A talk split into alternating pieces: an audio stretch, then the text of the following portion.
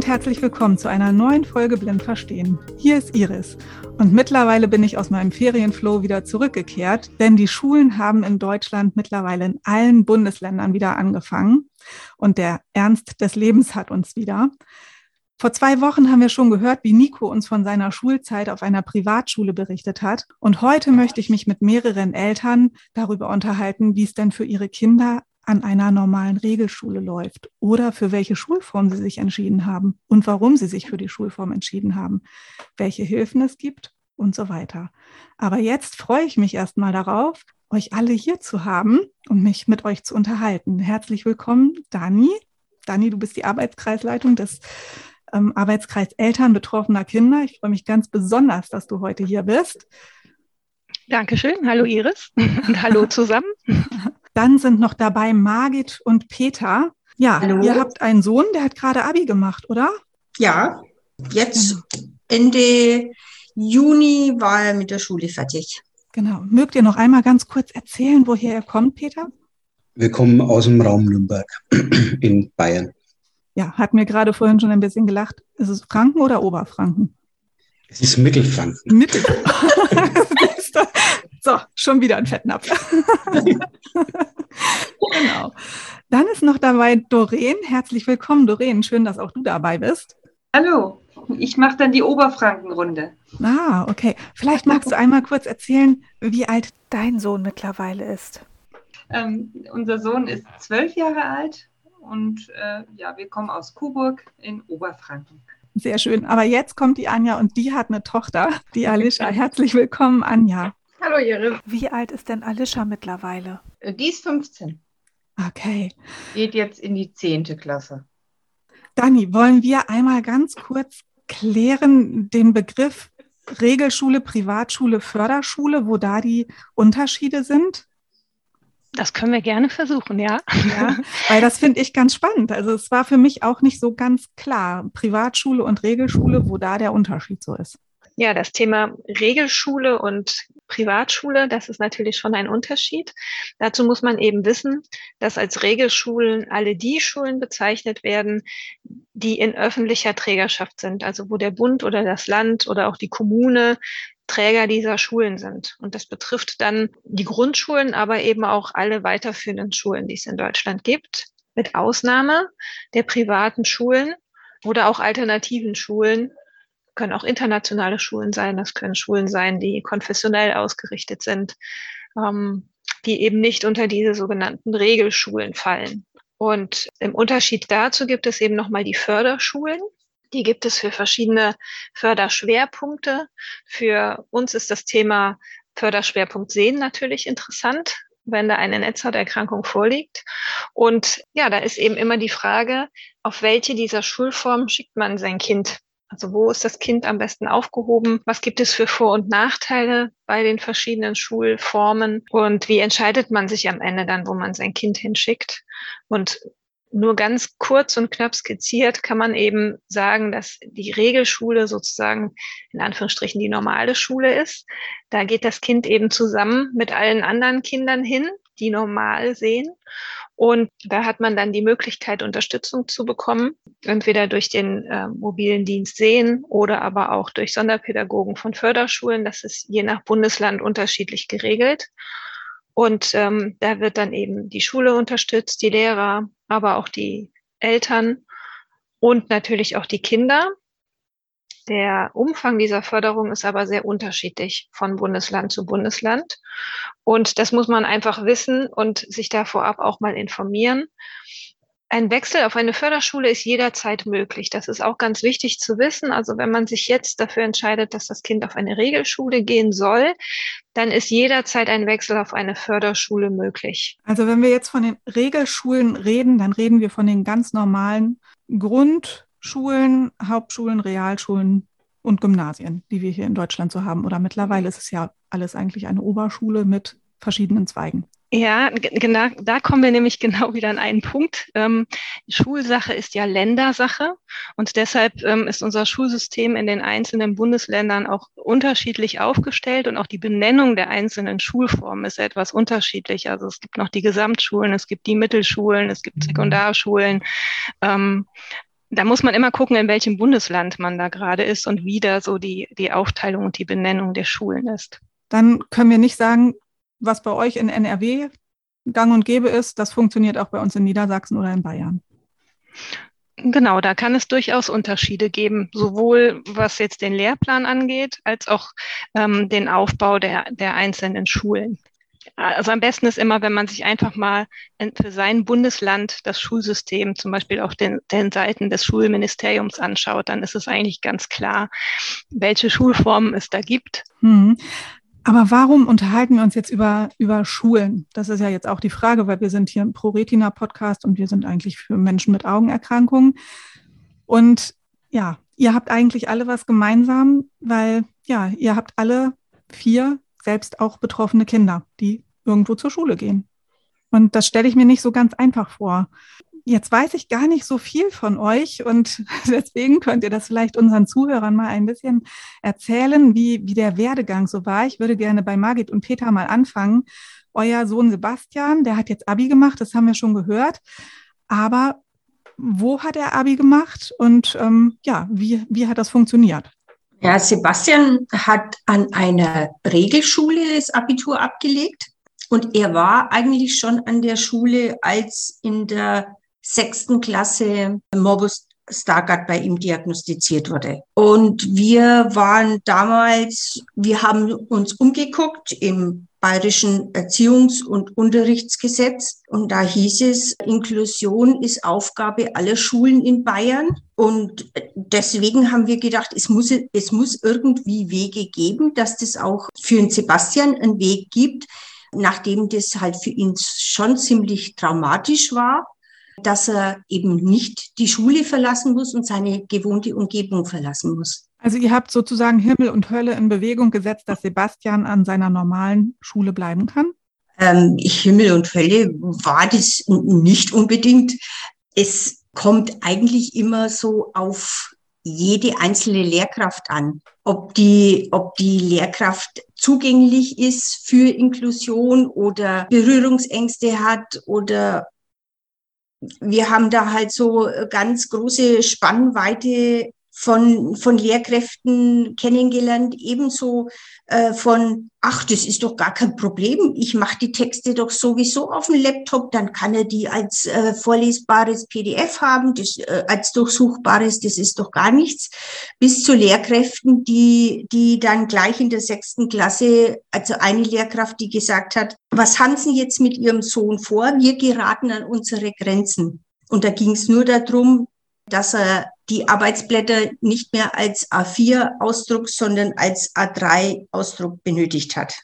Und da muss man halt handeln und mit den Leuten sprechen und unterstützen und manchmal auch etwas hartnäckig sein und dann klappt es schon. Doreen, wie war das bei euch? Kannst du ein bisschen erzählen? Der Aaron ist auch ganz normal eingeschult worden auf einer normalen Regelschule und wie ging es dann weiter? Also erstmal zum Krankheitsbild ist das gleiche wie beim Sebastian. Wir, der Aaron hat auch Morbus Stargardt. Wir haben allerdings die, sage, der Beginn der Erkrankung, der eigentlich erst später Richtung Pubertät, wie bei Sebastian sechste Klasse oder so, dann beginnend ist, bei uns sehr früh gehabt.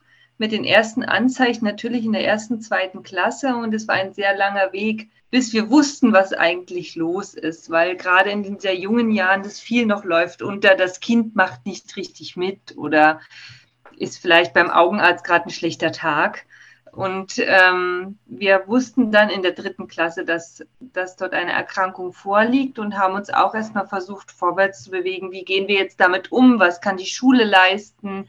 Welche Hilfsmittel braucht er. Wir haben versucht rumzutesten und ähm, hatten dann eben genau diese Übertrittsphase. In Bayern ist es ja äh, in der Klasse 4, wo es dann auf die weiterführende Schule, entweder Mittelschule, Realschule, Gymnasium geht. Und das fiel dann bei uns genau in den Zeitraum, wo wir wussten überhaupt richtig, was los ist, was er braucht. Und es war ganz schwierig, da eine Einschätzung vorzunehmen. Das war so für uns ein großes Problem sind dann äh, auf der Realschule letztendlich gelandet und was auch durchaus gut war und äh, praktikabel. und haben äh, dort eigentlich so die ersten Erfahrungen versucht, gegenseitig zu sammeln. Also es war für uns Erfahrungen zu sammeln, aber auch natürlich für die Lehrkräfte im Umgang zu sammeln, wie sie das Ganze jetzt handeln sollten und äh, was er denn benötigt und was nicht. Und da haben sicher manche Erkrankungen mit Sehbehinderung wie Morbus Stargardt ein großes Problem, denn man sieht ihn ja in der Regel die Erkrankung nicht gleich an.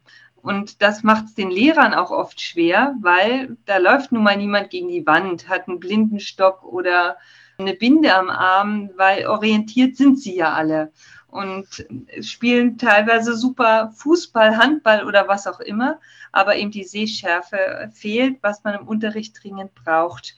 Und da ist das Verständnis oder die Schwierigkeit bei den Lehrkräften eigentlich zu sehen, also dass es funktioniert. Und das war dann der Grund äh, im Detail, wo wir gesagt haben, okay, wir kommen an einer gewissen Stelle nicht weiter. Wir haben ja dann den Weg gewählt, jetzt ähm, auf ein Förderzentrum zu gehen und ähm, sind jetzt aktuell an die Blister nach Marburg gewechselt. Da sind wir jetzt und in der ersten Woche in der Orientierung, aber bisher sehr zufrieden und glücklich. Sehr schön. Ich hake da gleich nochmal ein.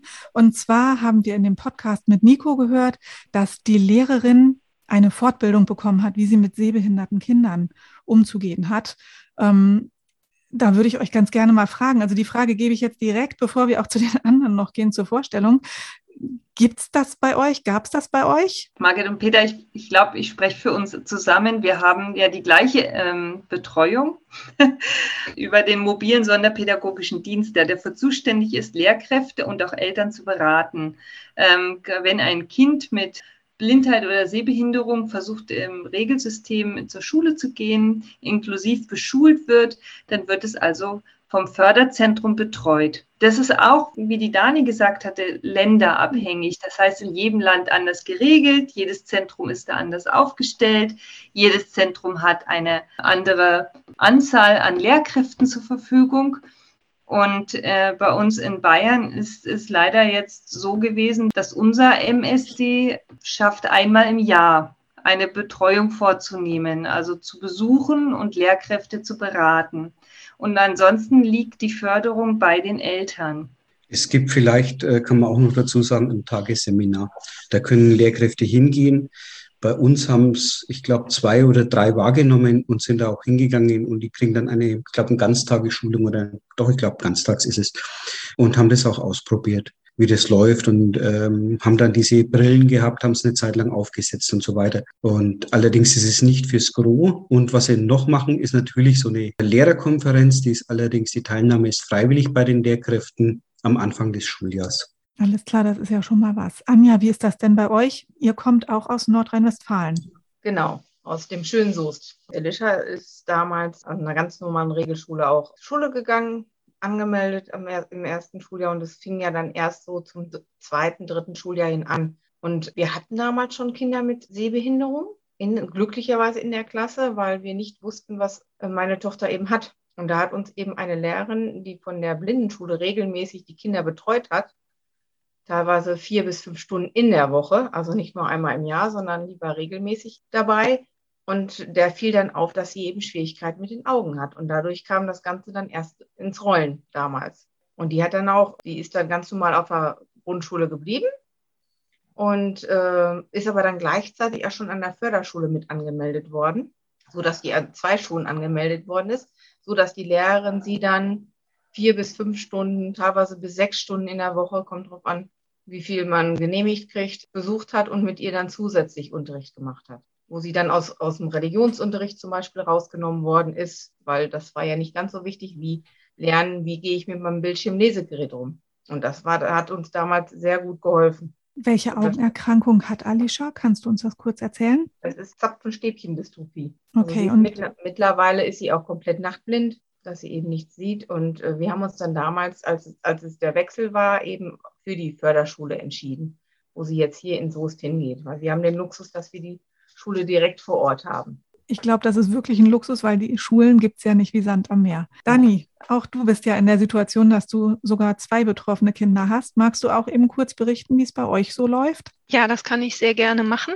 Wir sind ja auch aus Nordrhein-Westfalen und ich glaube, Nordrhein-Westfalen hat eine sehr glückliche Position, was die Förderung der Kinder angeht und die Unterstützung. Es ist so, dass bei einem unserer Kinder gar keine explizite Förderung notwendig ist, weil der Visus einfach noch sehr gut ist. Aber bei unserer Tochter ist es eben so, dass wir da einen sogenannten Antrag auf sonderpädagogische Förderung gestellt haben, als sie im zweiten Schuljahr war. Das äußerte sich damals eben so, dass sie auf einmal totale Schulunlust bekam, was man gar nicht von ihr kannte und alles verweigert hat, bis sie dann irgendwann mal in einem Wutausbruch ihr so rausgerutscht ist. Wer denkt sich eigentlich sowas aus? Graue Schrift auf Fliederfarben im Hintergrund, wer soll das noch erkennen können? Und dann so klein und dann, ja, dann wusste ich, in welche Richtung das Ganze geht.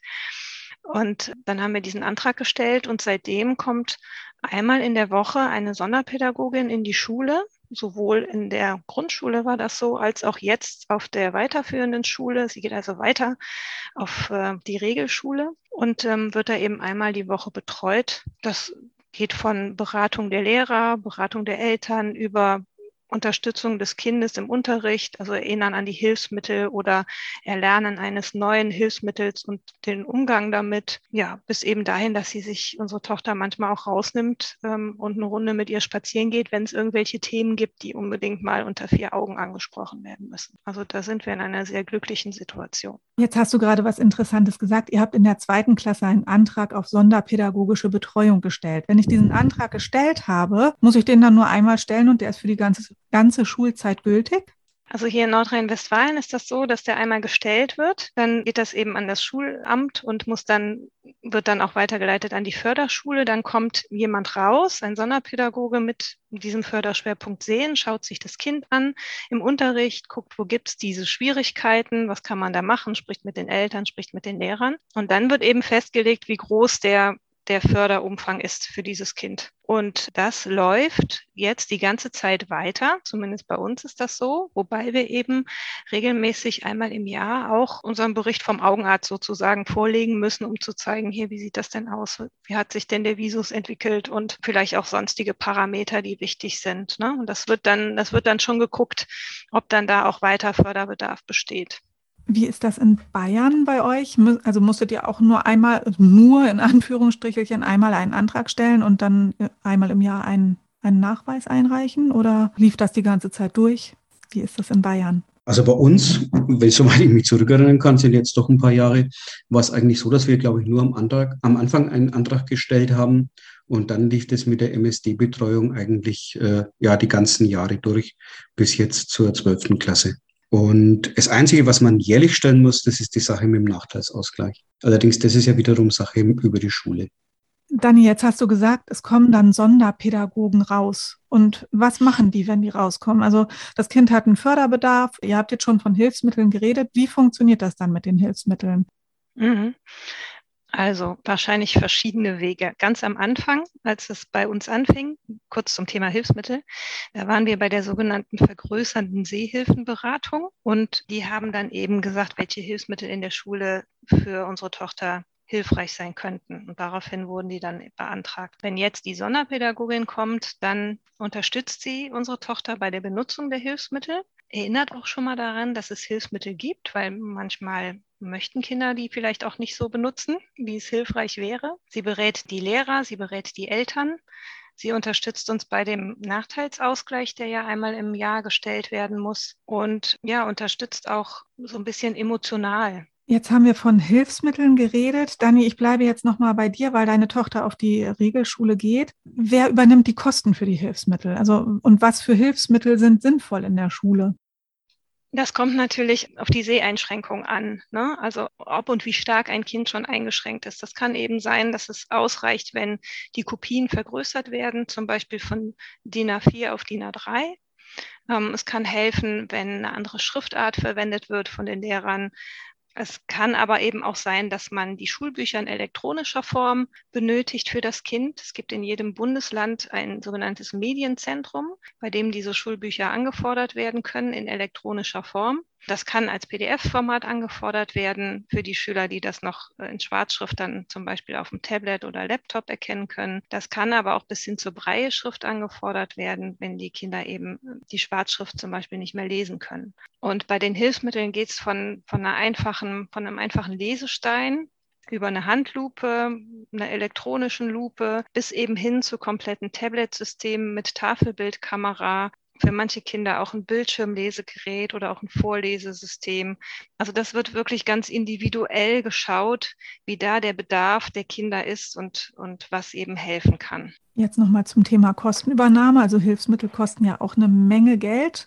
Genau. Ähm, ja, wissen, wissen wir beide auch gut. Wer übernimmt denn die Kosten für die Hilfsmittel?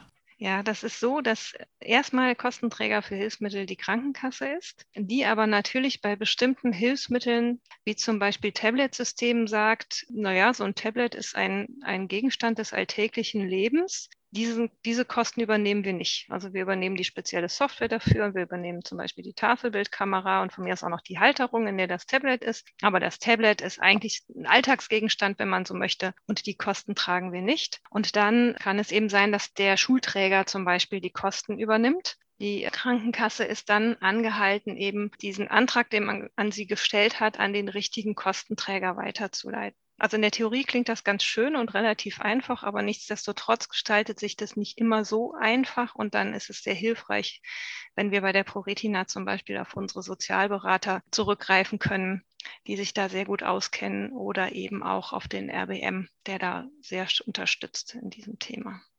Das ist ein super wertvoller Hinweis. Aber ich möchte jetzt einmal den Schwenk machen. Jetzt haben wir von den Hilfsmitteln in der Regelschule geredet. Anja, deine Tochter geht auf eine Förderschule. Wie ist das da mit den Hilfsmitteln? Müsst ihr die dann auch beantragen bei den Krankenkassen oder werden die von der Förderschule zur Verfügung gestellt? Nein, also beantragen brauchen wir nicht. Also die Kinder, äh, als sie dann auf die äh, Förderschule kamen, wir haben zum Glück einen Optikermeister, der die Kinder alle erstmal untersucht und dann feststellt, was brauchen die. Und das sollte im besten Falle dann im Klassenraum stehen. Nur unsere Schule hat das Problem, dass die einfach zu wenig Räumlichkeiten haben und Elisha bräuchte eigentlich ein Bildschirmlesegerät, hat es aber jetzt seit gut drei Jahren nicht mehr am Platz stehen im Klassenzimmer, weil der, weil die Räumlichkeiten so klein sind, dass es gar nicht mehr passt. Und sie nimmt mittlerweile ihr privates Tablet mit und zieht, äh, fotografiert sich dann eben die Sachen ab und zieht sich zieht sich dann groß, um es dann zu lesen. Margit, wie lief das denn bei Sebastian mit den Hilfsmitteln? Eben zum Thema Hilfsmittel, dass beim Sebastian die Abnahme der Sehfähigkeit ziemlich schnell war und dass ich das dann ziemlich schnell erledigt hatte mit Lesestein, elektronischer Lupe und so weiter. Dann hat er eine Tafelkamera bekommen, Vorlesesoftware, aber das war dann eigentlich nicht praktikabel äh, im Schulalltag mit den häufigen Raumwechseln. Die Schule ist ausgestattet mit elektronischen Whiteboards und da hatte die Tafelkamera halt richtig große Probleme, das gut darzustellen. Und durch Zufall hat der Sebastian dann mal, als dann defekt aufgetreten ist, unser privates Tablet benutzt und hat dann feststellen können, dass, dass das alles, er sich das viel besser abfotografieren kann, kann sich zoomen. Dann haben wir äh, Tablet beantragt, wurde, hat, hat etwas gedauert, ein paar Monate, aber äh, da war dann eine Dame da eben zur Begutachtung und hat meint, ja, also selbstverständlich, du kannst sie nur unterstützen vom Bezirk, dass das finanziert wird, nachdem das Regelschule ist, Gymnasium mit dem Lernfortschritt, da, da kann sie das nur unterstützen, da, dass äh, sowas finanziert wird für den Sebastian. Und dann hat er ein Tablet bekommen. In der Oberstufe hat dann der Sachaufwandsträger auch für Leistungserhebungen eine Tablet zur Verfügung gestellt. Sebastian selber hat dann auch mit der Zeit dann, nachdem auf Papierschreiben nimmer funktioniert hat, hat er dann sich ein, ein, zum Tablet einen Stift dazu gekauft oder dann für, für größere Texte, halt so Deutschaufsätze oder sowas, hat er dann einen Laptop benutzt. Ich habe mich mal mit einem Pädagogen unterhalten. Das war genau die Phase, wo der Sebastian dieses Samsung-Tablet ausprobiert hat und wollte dann unbedingt ein Apple-Tablet. So irgendwie sowas 12 Zoll, ein großes, dass er es gut sieht. Und ich habe mich dann mit einem Pädagogen unterhalten, der auf beiden Systemen, also auf PC und so gearbeitet hat, ob das Sinn macht, dass ich ihm Sebastian so ein iPad kaufe. Und seine Antwort war drauf, ähm, wenn Sie es machen können, machen es. Sie werden ihn auf alle Fälle äh, dabei motivieren und es wird sicherlich auch eine ganze Zeit lang anhalten. Und ich muss ganz ehrlich zugeben, das hat ihn gewaltig motiviert. Der hat dann plötzlich Dinge auch mit dem Tablet gemacht, hat dies noch ausprobiert, Voice-Over und so weiter. Also war dann für ihn kein Problem. Er hat sich selber Programme dann gesucht, mit denen er arbeiten kann. Vorher war das alles, dass man es bloß ihm gegeben hat. Und ab dem Augenblick hat er versucht, sehr viele Sachen selber zu machen. Also dass er sich einen PDF-Expert raussucht, dass er verschiedene Schreibprogramme heraus, ausprobiert und so weiter und sich dann für eins entscheidet, das er dann endgültig haben wollte. Ähm, also sowas kann auch was sein, dass man einfach versucht, auch die Kinder auf die Art zu unterstützen. Ne? Ähm, dass man mal sagt, auf sie eingehen und ihnen einfach auch Motivation geben, weil sie können sich ja bloß selber motivieren. Wir können ihnen die Hilfsmittel dazu bieten, aber sie können sich nur selber motivieren. Und das ist, glaube ich, ganz, ganz wichtig an der Stelle. Das hört sich so an, als wenn für sehbehinderte Kinder das Thema Digitalisierung eine wirkliche große Erleichterung ist. Ja, auf jeden Fall. Was man auch sagen muss, Digitalisierung war eigentlich jetzt nicht schlecht in letzter Zeit beim Sebastian. Ich glaube, ab der 10. durften auch die anderen Mitschüler ein iPad oder so benutzen. Teilweise hatten die Lehrer dann ein MacBook oder ein iPad und per AirDrop wurde erst am Anfang wurde es noch mit Stick alles weitergereicht, zum Schluss ging das alles nur noch mit AirDrop. Boah, also, da habt ihr aber auch tolle Lehrer gehabt, ne?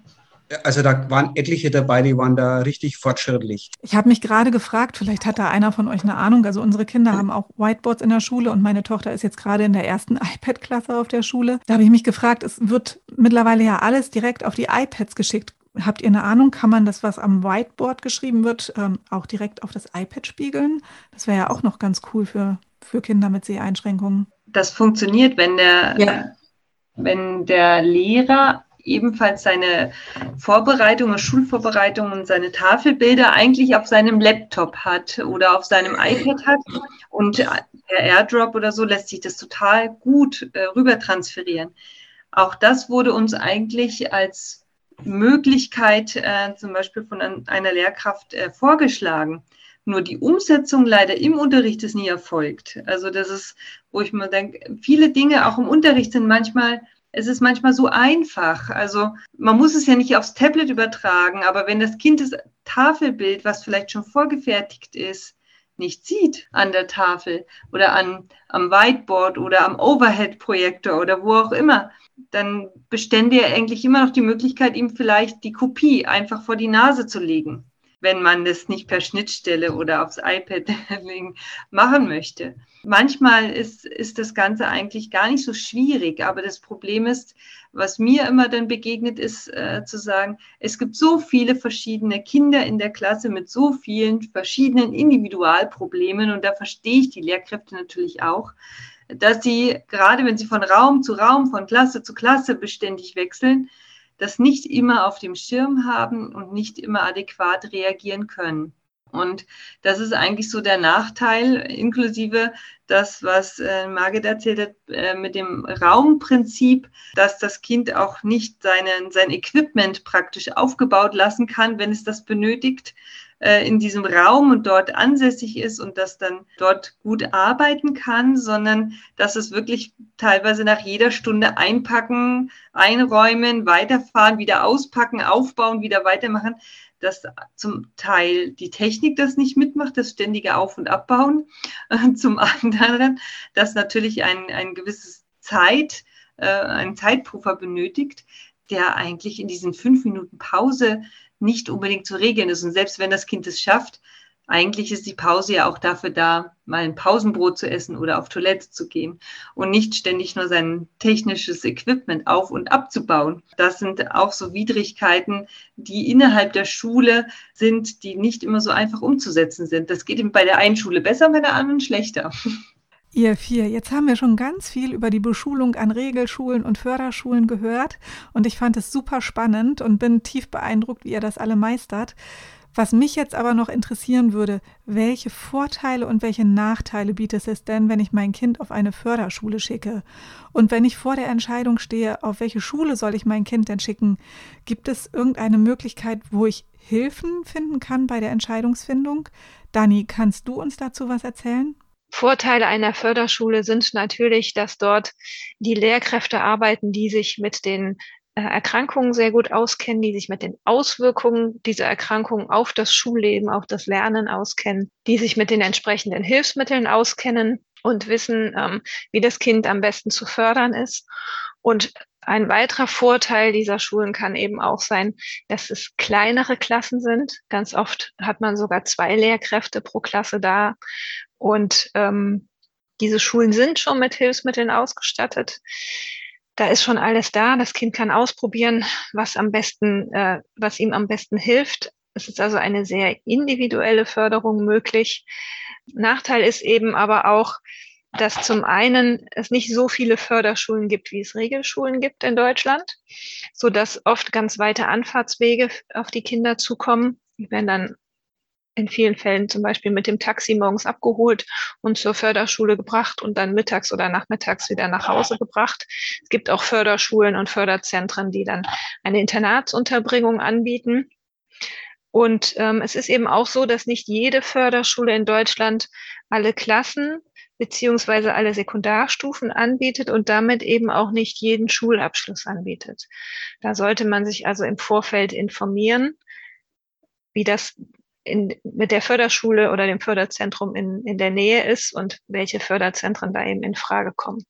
Grundsätzlich ist es so, wen das Thema interessiert, ähm, auch das Thema Schulsystem allgemein in Deutschland. Da gibt es auf Planet Beruf eine sehr schöne Übersicht über die verschiedenen ähm, Schultypen und den Aufbau der Schulbildung in den einzelnen Bundesländern. Da kann man mal so ein bisschen vergleichen, wie das aufgebaut ist. Und zum anderen haben wir vom Arbeitskreis Eltern auch eine Liste mit allen Förderschulen, die es in Deutschland gibt. Und da schauen wir dann gerne auch mit den Familien nach, welche Förderschule in der Nähe ist, wer der Ansprechpartner ist, an wen man sich wenden kann und unterstützen da gerne bei der Suche nach der richtigen Schulart und Schulform.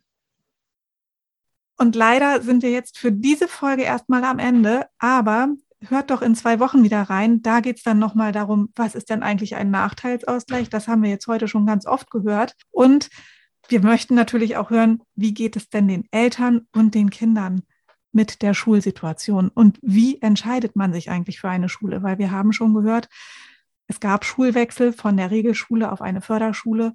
Und ja, wie, wie ist diese Entscheidung zustande gekommen?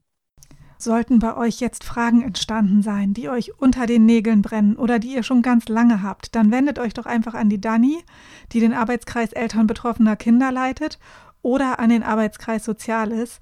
Die E-Mail-Adressen, über die ihr diese beiden Arbeitskreise erreicht, vermerke ich nochmal in den Show Notes, damit ihr sie ganz einfach nachlesen könnt.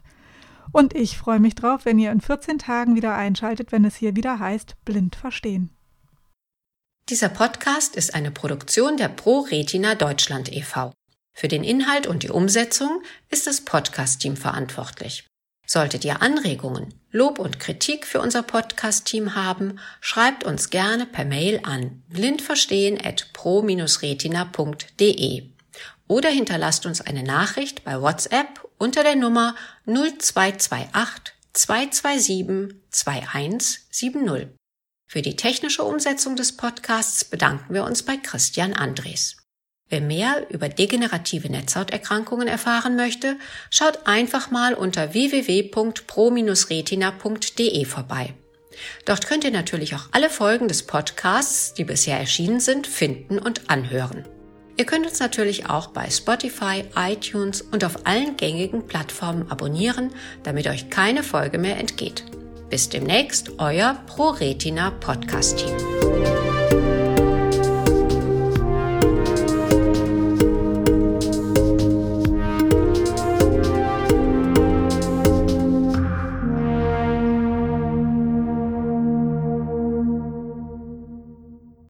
Vielen Dank fürs Zuhören bei einer weiteren Folge des Podcasts Blind Verstehen. Es folgt ein kurzer Sponsorenhinweis der Firma Okovision GmbH. Die Diagnose Retinitis pigmentosa und der fortschreitende Verlust der Sehfähigkeit verändern alles. Wir bei Okovision möchten, dass Ihr Gesichtsfeld erhalten bleibt. Dafür haben wir die Okostim-Therapie entwickelt und in klinischen Studien getestet. Erfahren Sie mehr auf unserer Website www.okovision.de